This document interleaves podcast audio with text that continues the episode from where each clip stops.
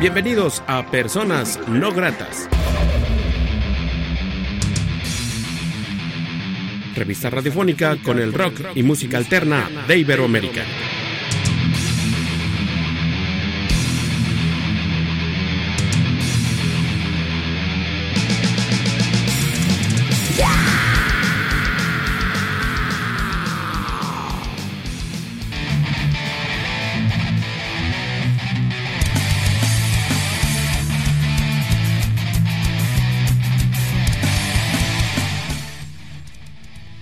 Entrevista.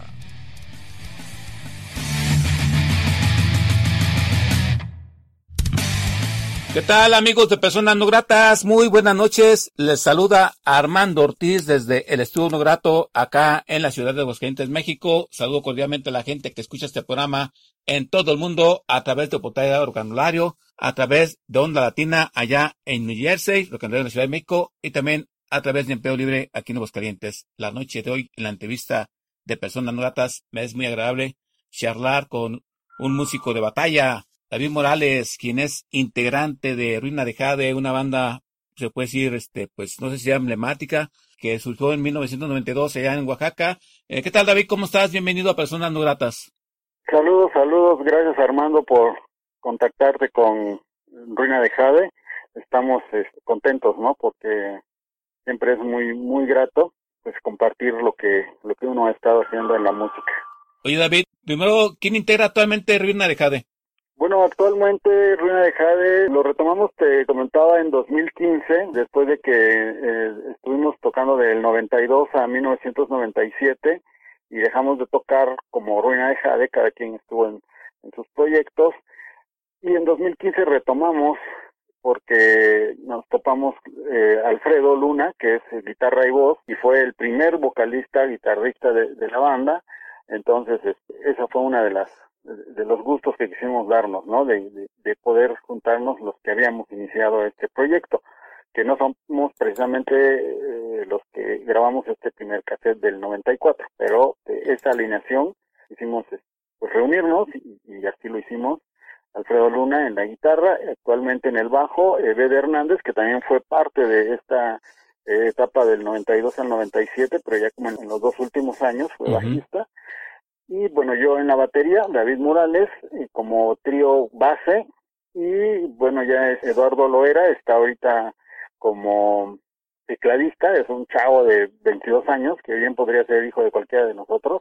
Okay. y bueno, allí en ocasiones hemos tenido ahí una sección de metales, pero bueno, ahorita más enfocados como cuarteto, ¿no? Neves Hernández en el bajo, eh, Alfredo Luna guitarra y voz, Eduardo Loera teclado y un servidor David Morales en la batería. Remontémonos a aquellos años de los noventas, todo era complicado para la escena independiente y rockera en México, había pocos foros, todo se centraba, bueno, de hecho se sigue centrando todo en las ciudades grandes. Yo que provengo del programa en Busca Nacional hecho en casa, supimos de una banda llamada Runa de Jade, de Oaxaca, pues hay, hay, unos cassettes que nos enviaron ustedes este al programa en la Universidad de los Gentes. En aquel tiempo, ¿cuáles eran los sueños que ustedes tenían como bandas? Eh, estaban chavos, eh, bastante.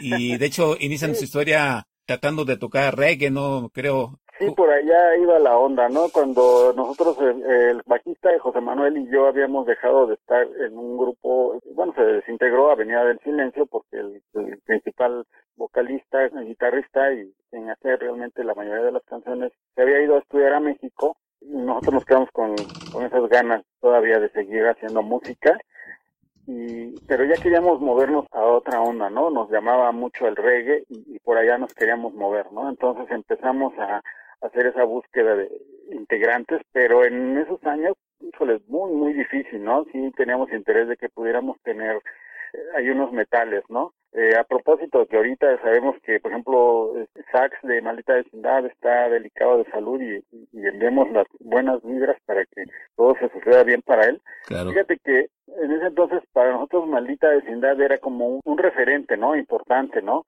Por ahí habíamos escuchado a Madness, obviamente, pero teníamos como esa, eh, y, y, mucho más el reggae, ¿no? Bob Marley, eh, Gregory Isaac y Alpha Blondie, Chalice, principalmente como estos habíamos escuchado y ten, los teníamos ahí como, como referencias, pero no muy bien asimilados, ¿no? Entonces, nuestra onda era como como hacer algo así, queríamos hacer eso, ¿no? No, no teníamos muy claro si era reggae root, si era dancehall, no, no indagábamos mucho en eso, sino más en el sentir de la, de la música y, y, por allá nos queríamos mover. Entonces así fue que empezamos a buscar integrantes hasta que nos topamos con, con Alfredo y, y este Enrique, que fue el otro guitarrista. Ya posteriormente tuvimos la suerte de poder integrar a, Chris Miller, un gabacho que andaba por acá, eh, tocaba teclado y también tocaba sax y entonces es como que ya fue nuestro gusto, ¿no? De poder tener también una, un metal por lo menos en, en, la alineación, que lo buscamos mucho, pero no, no se daba, ¿no? Entonces, más o menos así fue el asunto, pero se enriqueció lo que hacíamos con las propuestas que cada quien traía, ¿no? Porque el otro guitarrista venía como de una escuela mucho más metalera,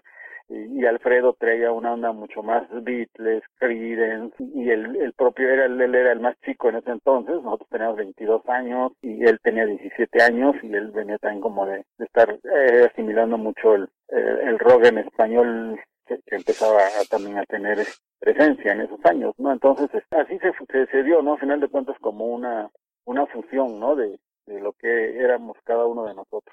Y también hay que recordar que, pues, en aquel tiempo la tecnología no estaba tan al alcance de uno, que salía complicado grabarte, o sea, no grabación así, pues salía una, una producción buena. Ustedes, este, en ese tiempo, les costó caro estos cassettes que sacaron, le inventó mucha lana para grabar estos cassettes. Sí, fíjate que fue algo curioso porque, pues, obviamente en la primera alineación del grupo que fue 92-93 con Alfredo, la alineación que, que, inició todo este rollo, pues no pudimos hacer alguna grabación, ¿no? Fue siempre, teníamos algunos demos, cosas grabadas de presentaciones que había un deck, ¿no? En, en el equipo de sonido y pues decíamos grabanos, ¿no? Y llevabas tu cassette y eso, ¿no? Entonces se quedaron esos registros. Pero pues ya cuando hubo más esa necesidad de grabar, pues sí nos fuimos a, allá a Guelatao, que era como aquí en Oaxaca el único estudio que existía, y los de la Trova Serrana tenían ahí un estudio, y ahí nos fuimos a, a, a grabar, ¿no? Este, todavía en, en, cinta, bueno, ya eran los, los VHS que se ocupaban, ¿no? Ya, ya, no fue propiamente de carrete, o no recuerdo si fue carrete, pero... Creo que sí era carrete ya todavía. Creo que sí todavía. este, nos fuimos allá y, y, grabamos ese cassette con este, ayuda de algunos amigos, entre ellos Pedro Garzón, lo, lo recuerdo mucho, es un, un, amigo que era, estaba en, en la prepa él en, en ese entonces y, y, con otro cabo Carlos por ahí, dijeron, no, pues nosotros ponemos este, algo de, de dinero para que ya ustedes saquen el cassette. Eh, mi hermano nos este, ayudó con otro poco, el hermano del bajista puso otro tanto y nos fuimos, ¿no? No recuerdo qué tan, tan caro fue, pero lo que ayudó mucho fue eso, ¿no? Que se, se unieron ahí algunas voluntades y se pudo se pudo pagar, ¿no? De hecho, creo que solo hicimos un tiraje de 500 cassettes, ¿no? De, de ese primer material del 94. Salió por por obra y gracia de no sé quién. Los propios huevos.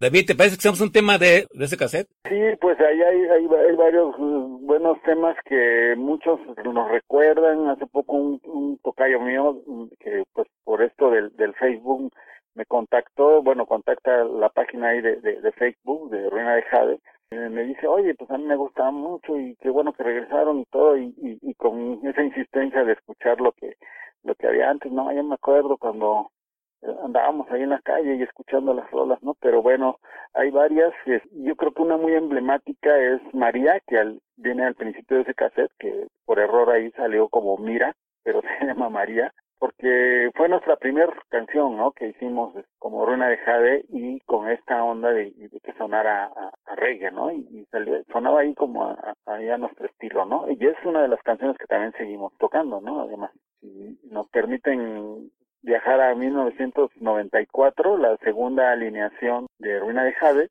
con esto que se llama María, pues gracias.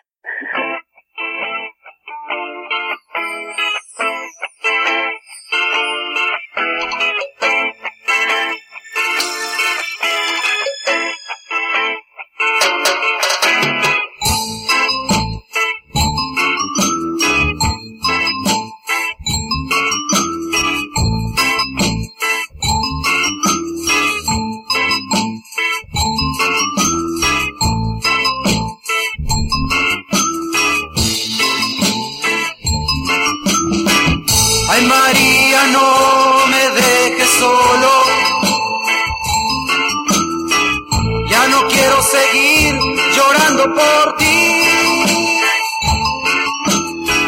Las olas y el sol me vuelven loco. Ay María, te espero con agitación.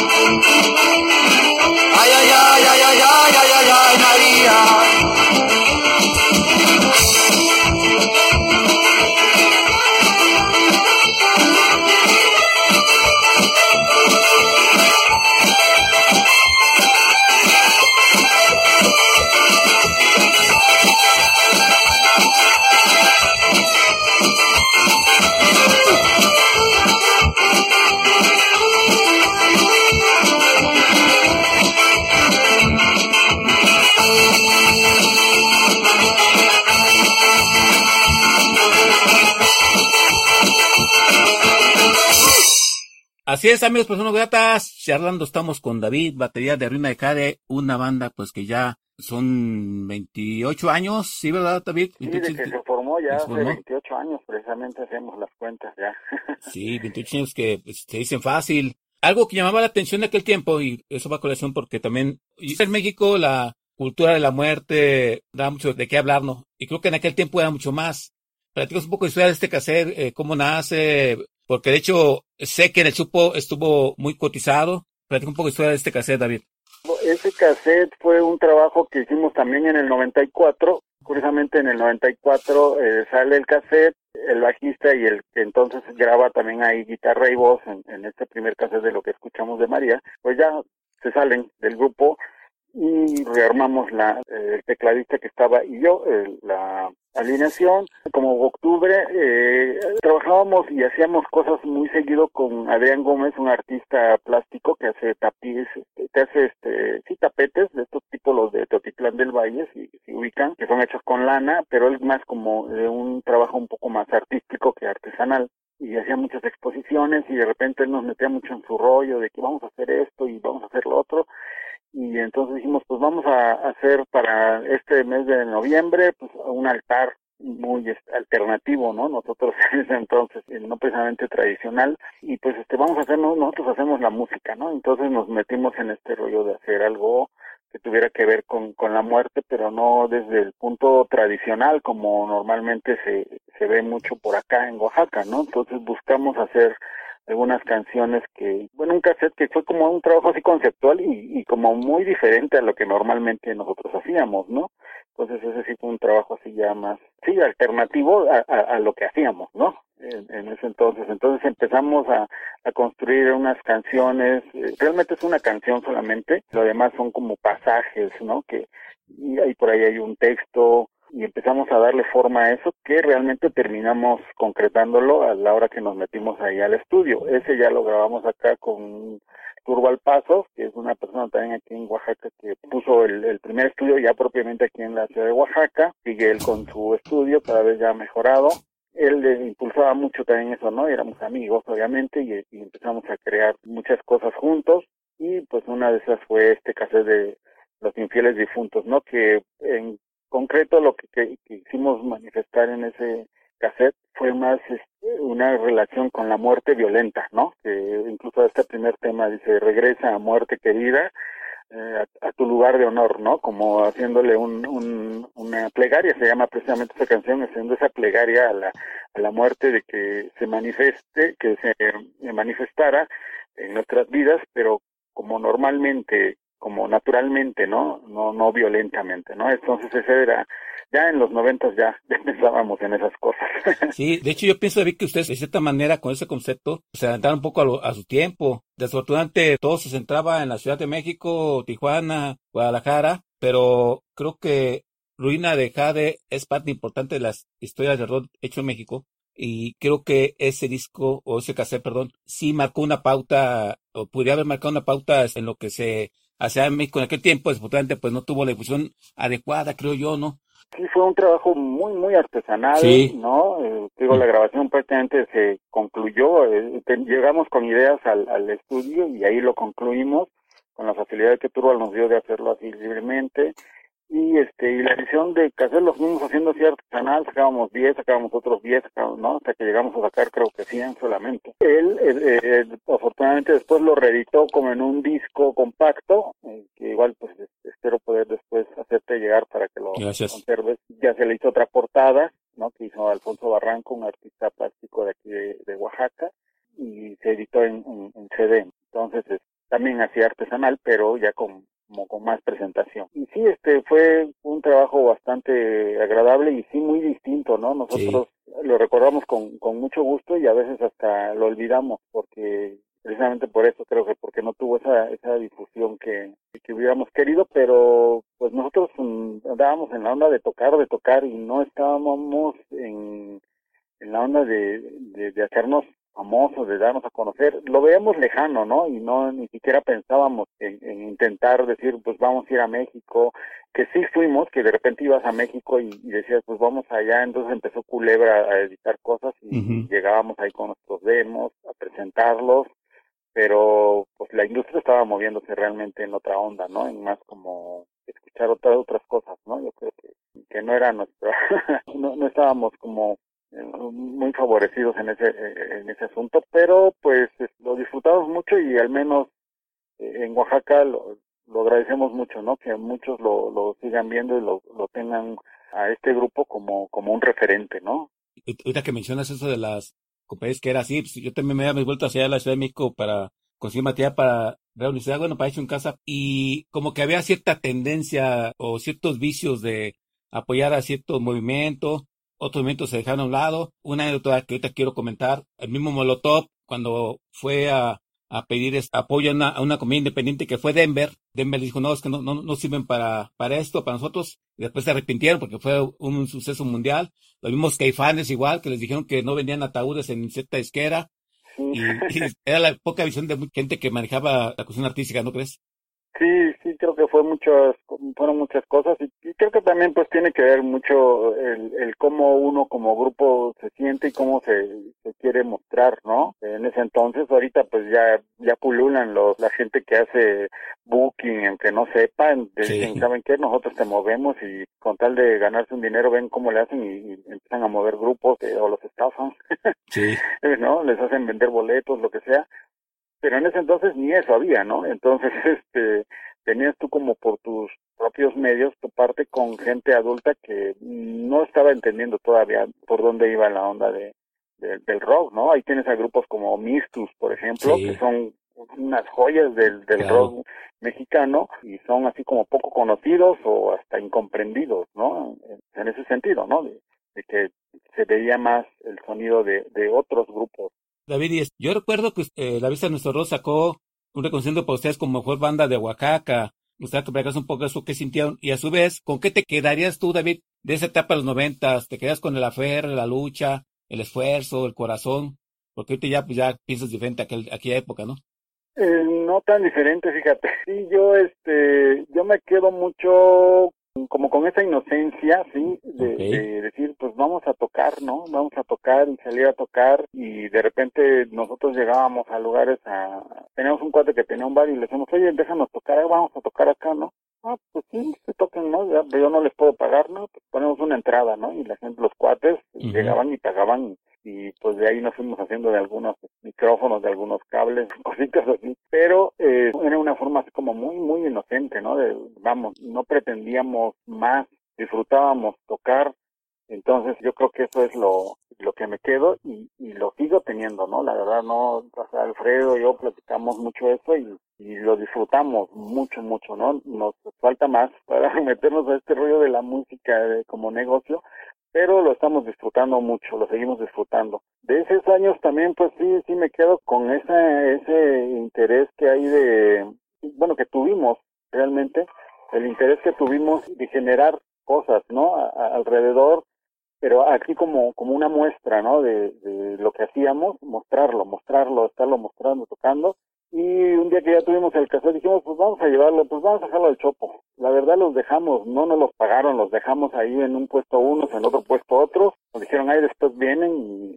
y, se los pagamos, ¿no? nunca regresamos por ese dinero, pero un día nos habla Ricardo Bravo y nos dice, no, pues este, están nominados ustedes como mejor grupo de Oaxaca. Y eso fue muy, muy grato y una sorpresa, no, bro, no, pues dijimos, ah, pues por el cassette, ¿no? Por ahí ya les llegó, qué bueno. Eh, y pues al siguiente año lo mismo, ¿no? Entonces eh, abrimos como ese camino también. Y por ejemplo aquí en Oaxaca Cuello Metal había estado teniendo presencia mucho, ¿no? En estos conciertos de heavy metal que hacían, que tenían las presentaciones seguidas por allá. Nosotros nunca fuimos a, tocar a Ciudad de México, pero eh, ellos, pues digamos, ahí tenían ahí una, presencia, pero éramos como muy, muy diferentes, ¿no? Eh, los grupos de metal a los que estábamos haciendo otra cosa. Entonces, en los noventas éramos como una nueva generación, a final de cuentas, estábamos haciendo música y bueno, pues yo me quedo mucho con, como te digo, con esa inocencia a final de cuentas, pero que en esencia tenía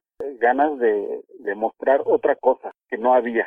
Aquí en Oaxaca al menos pues todo era muy muy tradicional, muy tradicional, entonces ver a un grupo que hacía otra cosa no no fácilmente se digería, ¿no? Pero cuando pues, había gente que quería escuchar otras cosas y, al vernos pues se, sintió atraído, ¿no? Por ese, trabajo.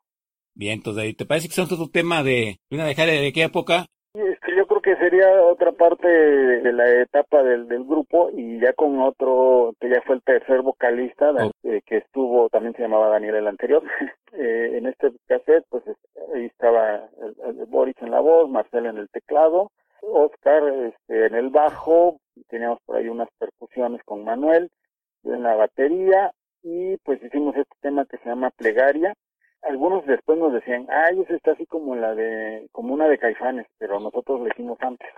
Claro. Alguien le, le, le veía, buen amigo una vez me dijo que era así como muy este, detrás de los cerros, no me acuerdo cuál me, no, no, no era detrás de los cerros, era como una, no me acuerdo cuál me decía, porque sí, detrás de los cerros fue antes. Me decía que se parecía a una de Caifanes, me decía, no sé.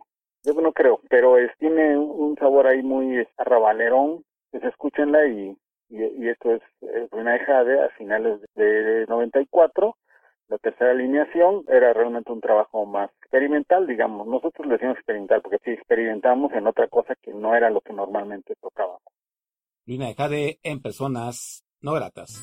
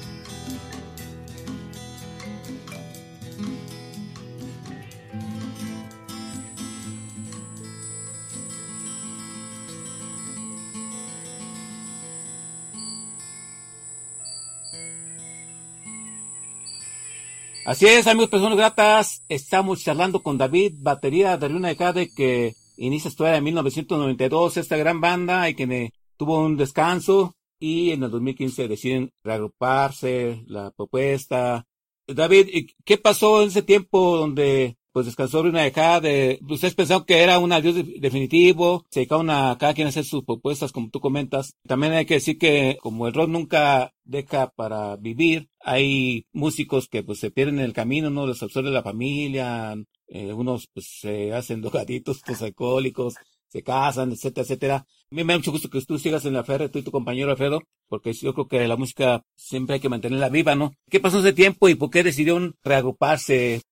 Bueno, cuando llegó el, el, final de esa primera etapa en 99, nosotros habíamos estado, pues habíamos tenido una eh, una temporada muy muy buena de haber estado tocando ya en este, en este último año, incluso nos fuimos a participar a un concurso de la batalla de las bandas, el tercero que hicieron. Terminamos un poco ahí como desilusionados de, de cosas que, que pasaron ahí porque recuerdo que eliminatoria un grupo que había tenido menor puntuación que nosotros al final había pasado a, unas semifinales había como ahí como mano negra. Eh, entonces este bueno digamos pero regresando aquí a Oaxaca ya dijimos que ya no nos sentíamos muy planeábamos seguir pero de repente hubo una onda así que el tecladista ya no quería este ahí tener como siguiéramos tocando con el bajista y cosas así, ¿no? Que no que no, eran muy este agradables, entonces este, yo dije, lo mejor era que, dejáramos de tocar, ¿no?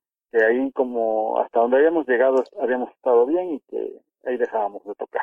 Entonces, este, pues ya de, de, eso lo, dejamos y, cada quien estuvo haciendo sus cosas, ¿no? Ver que estaba en el bajo, se dedicó a hacer otras cosas, yo pues también seguí un poco tocando, eh, un poco haciendo música, pero ya este más este, en esta onda de música para fiestas, tocando con un amigo. Después regresé a hacer otros proyectos y así es nada anduve, ¿no? No, no dejé del todo la música, ¿no?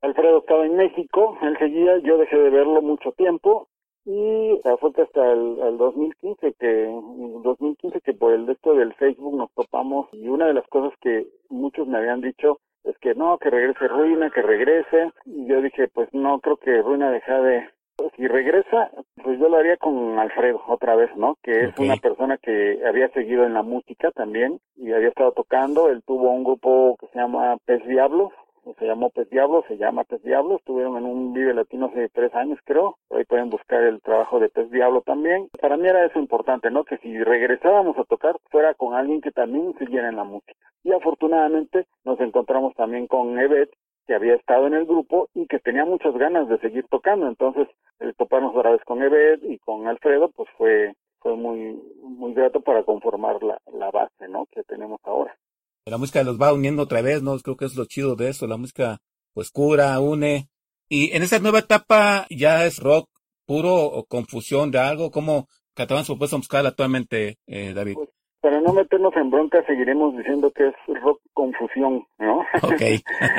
sí, porque sí hay, hay elementos también ahora de, de cosas electrónicas, hay cosas de repente que se mueven así como al folk, ¿no? De repente, por ejemplo, hay algún, como una balada, y pero suena más como más folk, ¿no? No sé, como tipo Creedence quizás, no sé, este folk americano, ¿no? Por ahí. Pero seguimos haciendo por algunos temas reggae, ¿no? Hay, hay algunos temas de música reggae que, que se han eh, armado nuevamente. Pero pues en esencia está esta como columna de, de la música rock, ¿no? Sí, definitivamente, esa es la que la que sostiene ahorita el proyecto, ¿no? Antes decíamos que era mucho como el rock, reggae y eso. Y ahorita yo siento que es mucho más más eh, rockero el, el, asunto y pues sí hay hay estos otros sonidos, ¿no? Que están dentro de esta misma música pues, alternativa, ¿no? Entonces no no no nos desligamos mucho de del sonido, pero siempre la, la última palabra la tiene quien nos escucha, ¿no? Porque recuerdo ese comentario de hace muchos años cuando nosotros creíamos que hacíamos reggae y, y, rock y un día alguien dijo por ahí, eso no suena ni a reggae ni a rock. Yo me molesté un poco, pero después me di cuenta que entonces eh, lo que sonaba era era ruina de Jade, ¿no? Entonces yo creo que seguimos siendo ese, sonido, ¿no? Que no propiamente está sujeto a, a un género musical, sino a final de cuentas al, al ADN este, emocional, ¿no? De cada uno de nosotros. También son tus tiempos. Una banda que ha pasado a través de muchos años. En los noventas era pues diferente la cuestión de ejecutar la música. Actualmente pues ya hay muchas cuestiones tecnológicas que te apoyan en eh, dentro de un escenario. Tú como músico, David, transportándote a Ruina de Jade, ¿cómo vislumbras la gente cuando los vio tocar aquel tiempo, cuando ustedes ejecutaban su música? Actualmente que ya han vuelto a tocar, es- varía mucho el sentir, es- te apoyas más de la tecnología, la gente es distinta, es más, tiene más apertura. ¿Cómo ves ese cambio, David? En, Yo he notado que hay personas que, que siguieron al grupo mucho, que lo, lo tienen en un aprecio muy especial y siguen siendo así, ¿no? Como decir, no, pues que padre que siguen tocando, está, está muy chido y, y siempre te están comentando eso, ¿no? Pero hay personas, generaciones nuevas que lo escuchan y te dicen, no, es que ustedes están sonando muy bien y, Sí. y no, qué padre, qué bueno que están tocando, ¿no? Gente que no nos había escuchado. Y por otro lado, también un público que por las referencias que tenía de, de Ruina de Jade se ha interesado en lo que estamos haciendo y se está volviendo así como fan del grupo, ¿no? O, sea, o muy interesados al menos en lo que estamos haciendo. Esas son las percepciones que yo tengo de, de estos públicos, ¿no? Del que estuvo con nosotros en los noventas, el nuevo que no nos había escuchado y de otro público que tampoco nos había escuchado, pero que por esas referencias que llegó a, a tener o llega a tener de, del grupo, se interesa, ¿no? Y le llaman la atención a ver, a ver qué onda con estos, ¿no? y David, actualmente Ruina de Jade tiene tocadas en puerta. Eh, ¿Cuál es el presente actual de la banda? Lo más inmediato que ahora sí, ahora sí, lo que queremos hacer, vamos a hacer es eh, grabar Ajá. ya de manera profesional lo que lo, lo nuevo que estamos haciendo porque también esa fue una de las consignas no desde el principio hacer música nueva no no quedarnos como en esa nostalgia no de vamos a tocar las canciones que la gente quiere escuchar o, o que quería escuchar no a lo mejor eso le estamos debiendo a la gente. En un momento quizás lo tenemos que hacer. Pero eh, estamos eh, metidos en la onda de, de seguir generando canciones nuevas. Sí retomamos muchas de la primera etapa, 92-93, que fue la que hicimos con Alfredo, y cuando surgió el grupo tuvo mucha este, presencia, ¿no? Estábamos imparables en ese entonces y, teníamos muchas, muchas canciones, pero bueno, Alfredo se fue y se quedó ahí como en- enlatado todo ese material y ahora pues bueno, retomamos muchas de esas de esas canciones. Hace poco ensayábamos una de ellas y un amigo que, recientemente se, acercó a escucharnos decía, oye, esa de A Contraluz es un reguecito, dice, está padrísima, ¿no? Está muy buena esa rola, ¿no? Y es una canción así del 92 que, que no es, no tocamos mucho, muchos no la conocen y la oyen y ahorita la están oyendo como si fuera algo, algo, algo nuevo, ¿no? Y tiene mucha esa, esa presencia de, de la música reggae, pero hay este, un sonido fresco, ¿no? Entonces creo que estamos logrando algunas cosas interesantes en el, el espectro au- auditivo ahí de, de, de muchas personas, ¿no? ¿Te parece que un, un tema de lo nuevo? Esta etapa nueva, cuando retomamos el, el trabajo musical, una de las primeras rolas nuevas fue esta que se llama Tira. Tiene también esa esencia de la música reggae que, que fue como una de nuestras principales cartas de presentación. Entonces, este, esto es de lo más eh, nuevo del 2015. No es de lo más nuevo, sino la primera canción. De hecho, es la rola más vieja de lo nuevo. ¿no? Ok. 2015 es esta que se llama Tira. Ruina de Jade en personas no gratas.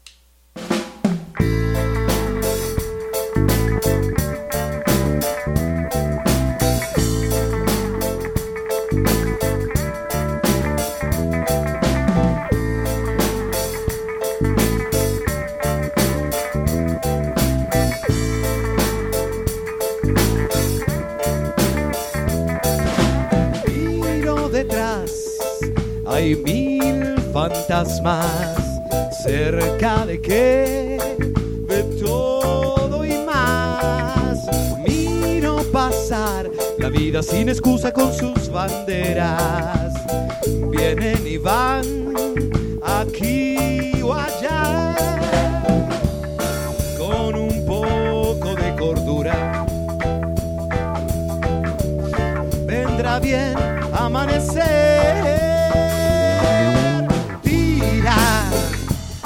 Cosas que aún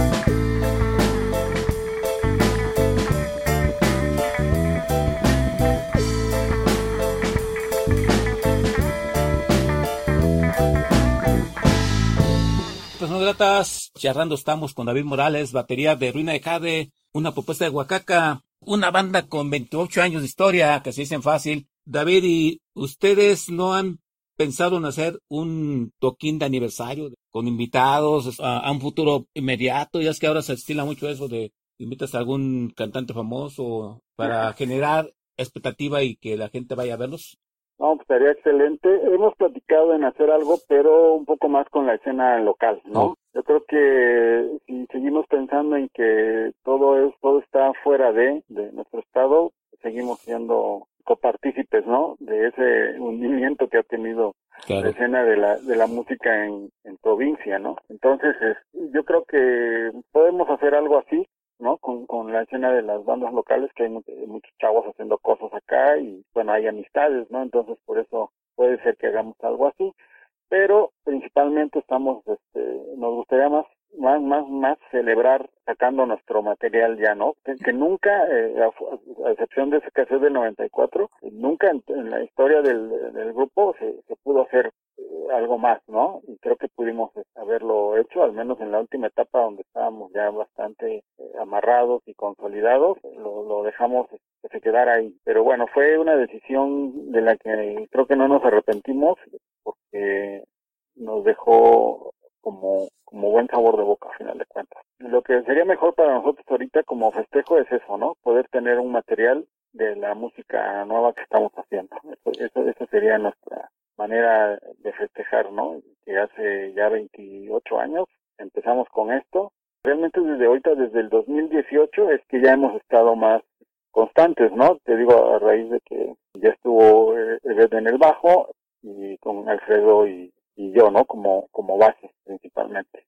¿Y cómo ves la escena actual en Oaxaca? Eh, me imagino que en los tiempos noventas ustedes estaban a mí muy, muy pocas bandas, ¿no? Actualmente la escena hay foros y se les trata bien a las bandas locales, en la prensa, o también es como pasa luego en todas partes, ¿no? Que se le da más Sí, preferencia a Sí, los de es algo afuera. como pasa creo en todas partes, eh, ahora que hay eh, todo este despliegue de tecnología, pues este los grupos lo están aprovechando como por su parte, ¿no? Como decir, yo hago un videíto, eh, lo subo y, y ahí estoy y tengo presencia y, y a través de mis redes sociales insisto, o hasta, bueno, ya es que puedes pagar, ¿no? En estas páginas para que te promocione y todo. Entonces, este, los chavos están aprovechando mucho eso, ¿no? Y hacen esa presencia, pero como bien dice eh, Alfredo, ¿no? O sea, esta vida realmente no, no se vive de likes, ¿no? Eh, hay que Eso. hacerlo un poco más de persona, ¿no? Como no perder ese, ese asunto personal, ¿no? Entonces, eh, yo creo que pues las bandas deben de seguir haciendo más trabajo eh, directo, ¿no? De, de tocar público, ¿no? Eso, eso, insistir más en eso y no del todo se hace. Desgraciadamente no hay foros, no hay foros, pero también ahora veo que los chavos no del todo se están preocupando por generar esos esos foros, ¿no? Ujú. Hacerlos suyos, ¿no? Inventarlos, ¿no? Nosotros en nuestro tiempo pues teníamos que salir a las plazas públicas ¿ah? porque no había lugares para tocar ni siquiera covers. Ahora pues hay lugares lugares de estos McCarthy y este rollo, pero que son para tocar covers nada más, ¿no? Entonces no es eh, la música propia no tiene foros. Aquí no, no, no, no hay foros. Entonces tienes que seguir así como rascándote con tus uñas, pero proponiendo, ¿no? Eso, eso tiene que, que quedarse. Ahorita no, yo lo sigo viendo igual. No ha- lo que cambió fue la tecnología, pero las intenciones de, de los grupos por mostrar su, su trabajo creo que no, no, no ha cambiado mucho. ¿Y la gente dónde puede contactarlos, contratarlos? Eh, no sé si ya tengan la playera su mercancía de Brina de Jade o lo estén planeando. Los puntos de contacto con ustedes y no sé si tengan el canal YouTube donde tengan algunos videos ya subidos. Fíjate que eso es lo que nosotros no hemos aprovechado, ¿no? Oh. Eh, Canales de, de YouTube y eso no tenemos. Tenemos una única página de Facebook, por esa página nos pueden contactar eh, y bueno, pues a veces nos dicen, oye, tienes, tienes música y todo, pues a veces este, las- se las comparto a través de, de un archivo, ¿no? De, de- de audio a través de correo. Pero eh, yo espero que a raíz de, a partir de que, bueno, ya tengamos la grabación, pues bueno, nos vamos a, a meter al juego este de, de las plataformas digitales para que sea posible llegar a otros lugares, aunque eso no es garantía de, de vender, ¿no? Pero, pero bueno, para escuchar la música eso, eso va a ser necesario hacerlo y seguramente este, estaremos ahí en, en algunas plataformas digitales y a partir de que ya tengamos esta grabación, pues sí, este, ordenar nosotros toda esta parte de, de homogenizar nuestras redes, ¿no? Una página de, de YouTube para tener este, videos, pero sí pueden buscar, poner Ruina de Jade en, el buscador y de, de YouTube, por ejemplo, y ahí está un concierto que hicimos en, eh, en la playa, en Cicatela, pueden ponerle así, si Ruina de Jade Cicatela o Efecto Puerto Escondido, y por ahí aparece un concierto de que hicimos en a principios de 2018 con ahí con la sección de metales. Tenemos ahí enlatado un, un acústico que hicimos para el centro fotográfico Álvarez Bravo aquí en Oaxaca que estuvo bastante interesante ese quedó ahí grabado pero bueno no se ha editado. Pero sí hay otras cositas por ahí no de, de videos que a veces captura la gente los sube o, o en la misma página de, de Facebook hay cosas que nosotros a veces compartimos de, de calidad así baja ¿no? De, pero es con esa intención, ¿no? De, de, de generar también ahí un poco de interés en, en lo que estamos haciendo. ¿Te parece que es un tema de de Jade? ¿Lo presentas para la gente que escucha personas no gratas? Sí, este, hay un, un muy buen tema que se llama eh, magnetismo, es de lo, ya de lo, lo nuevo, y ya escucharán ustedes ahí otros, otros sonidos, y eh, pues disfrútenlo, ¿no?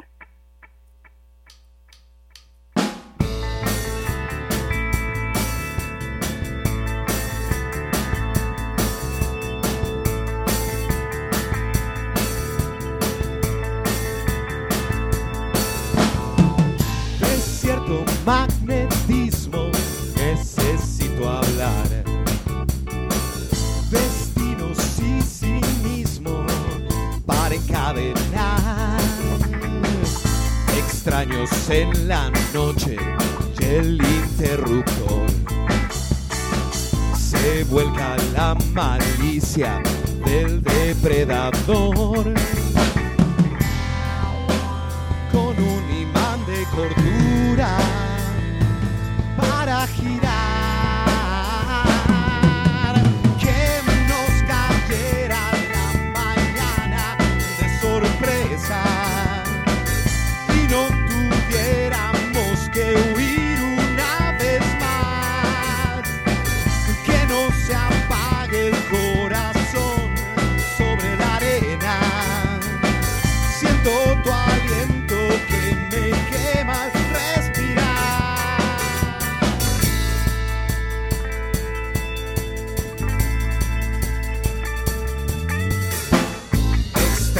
En la noche y el interruptor. Se vuelca la malicia del depredador con un imán de locura para girar.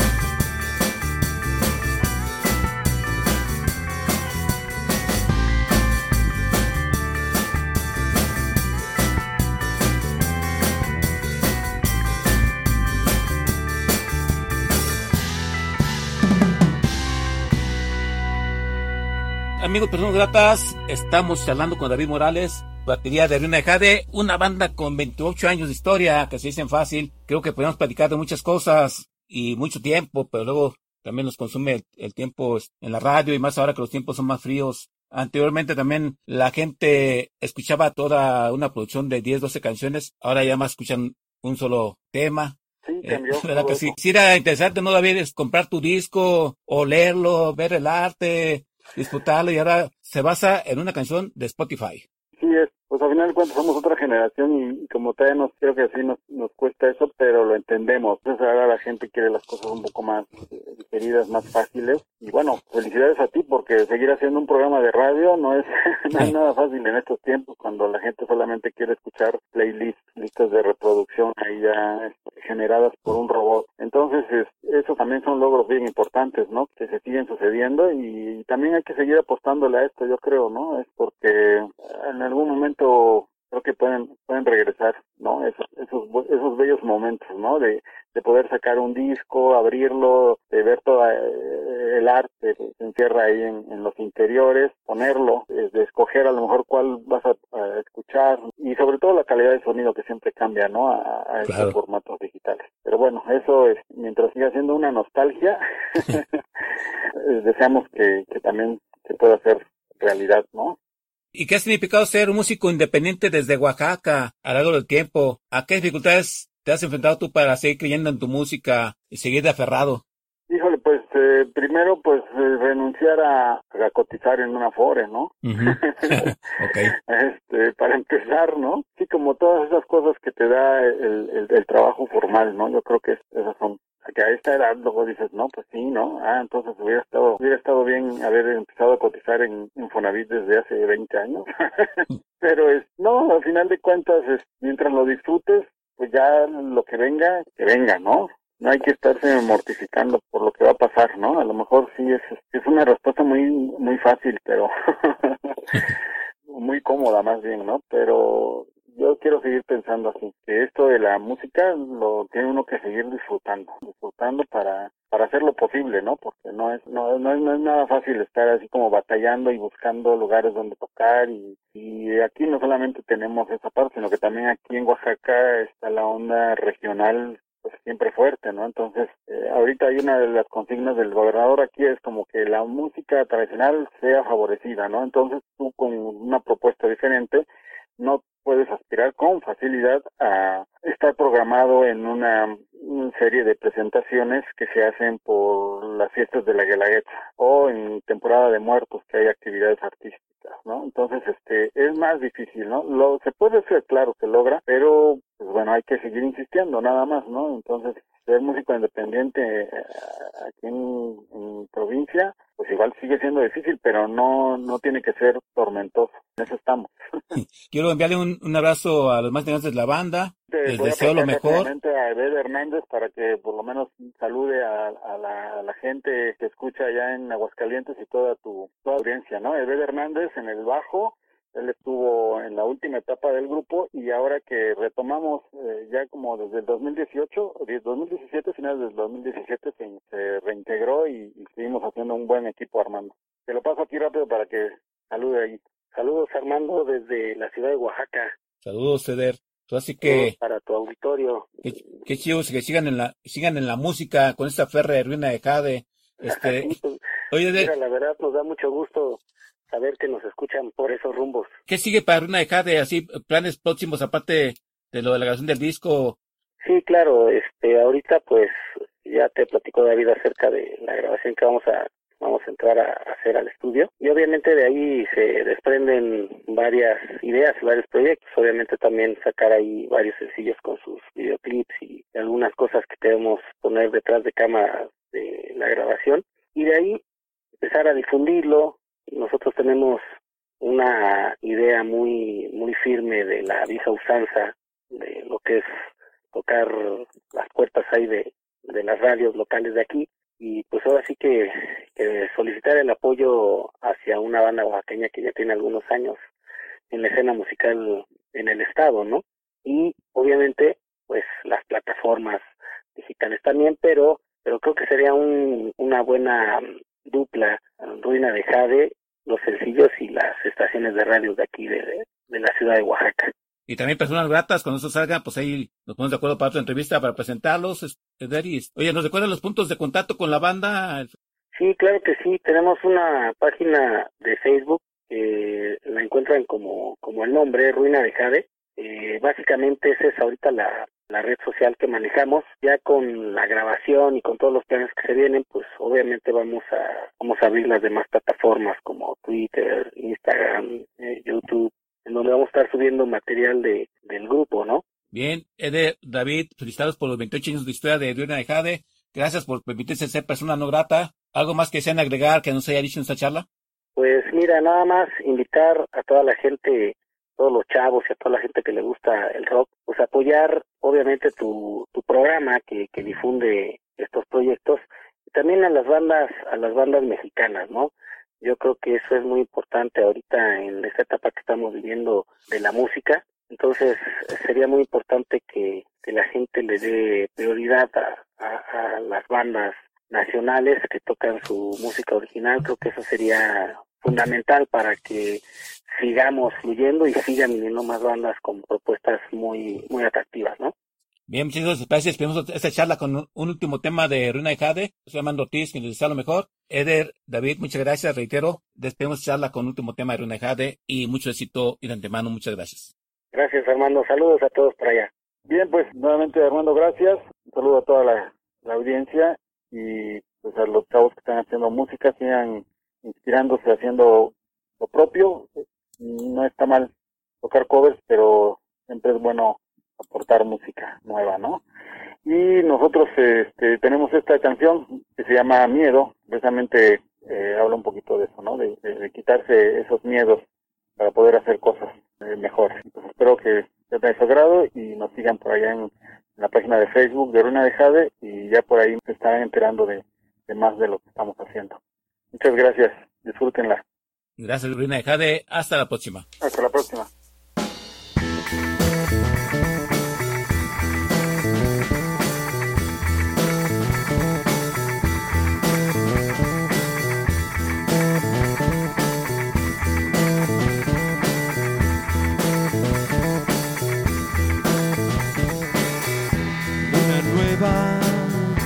Vuelta a casa. A nadie importa realmente qué día es. Carreteras siempre alcanzan para desaparecer.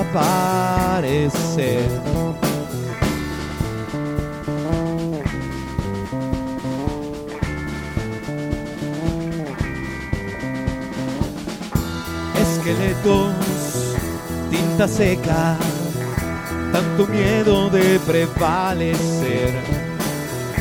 Horizonte te flanquea, vuelves a cambiar de pie.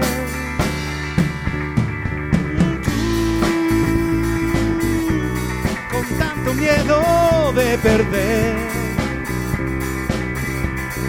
Tú peligrosamente cerca.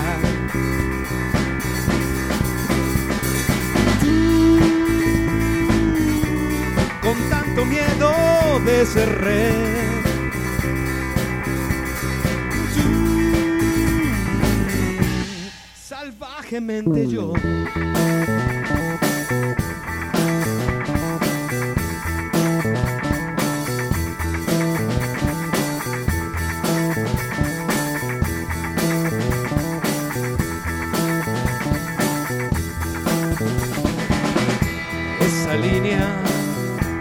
Acerca, hay quien muere por permanecer.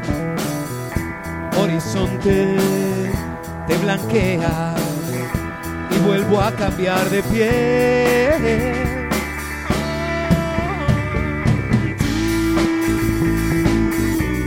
Con tanto miedo de perder. Tú peligrosamente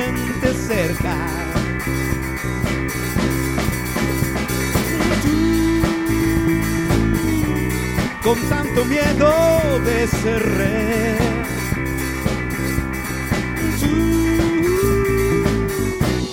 Salvajemente yo.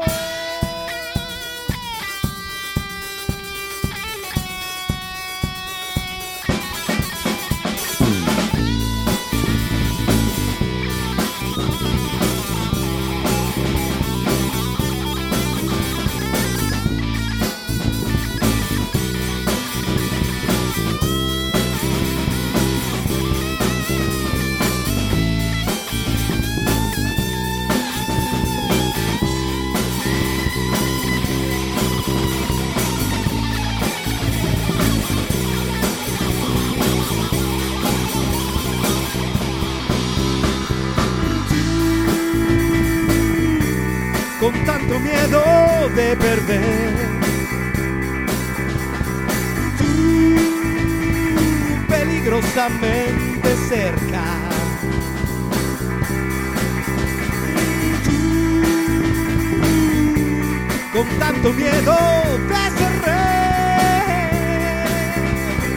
Tú,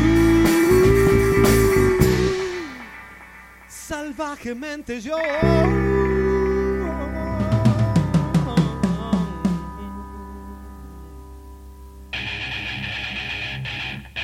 Gracias por habernos acompañado en una emisión más de Personas, no, gratas.